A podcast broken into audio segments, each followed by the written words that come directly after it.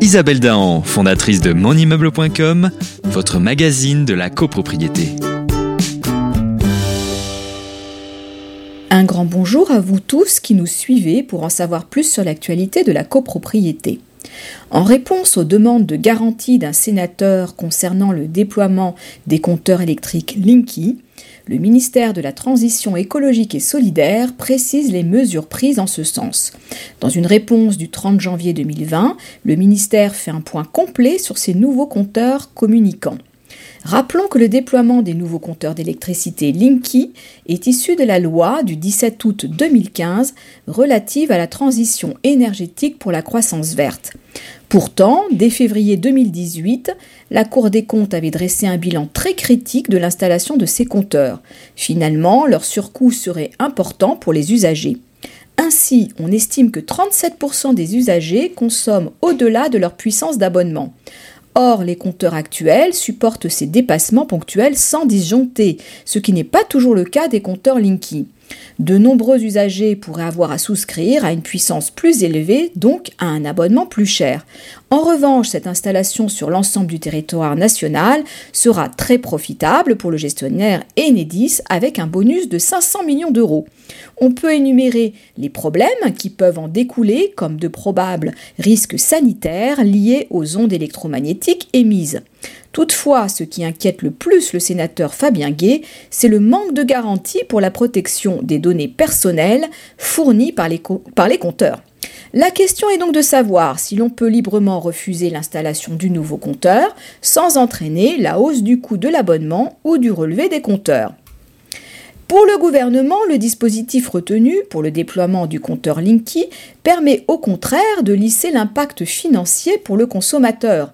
En effet, le cadre financier mis en place par la Commission de régulation de l'énergie permet à l'opérateur d'avancer les coûts du déploiement qui lui seront ensuite remboursés à partir de 2021 par les économies réalisées à l'aide des nouveaux compteurs.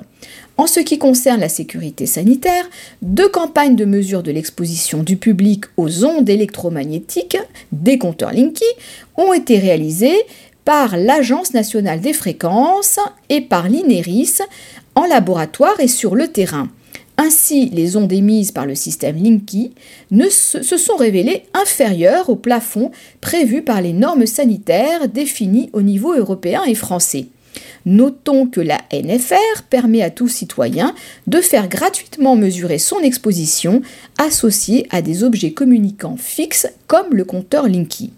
Sur la question de la puissance du compteur, la disjonction est dorénavant calibrée en fonction de la puissance souscrite contractuellement. Ainsi, il n'existe plus de différence entre la puissance du disjoncteur et la puissance souscrite afin d'éviter que le système disjoncte. Enfin, en matière de protection des données, à partir des recommandations de la CNIL, des mesures réglementaires ont été prises afin d'assurer la sécurité et la confidentialité des données collectées à partir des compteurs Linky.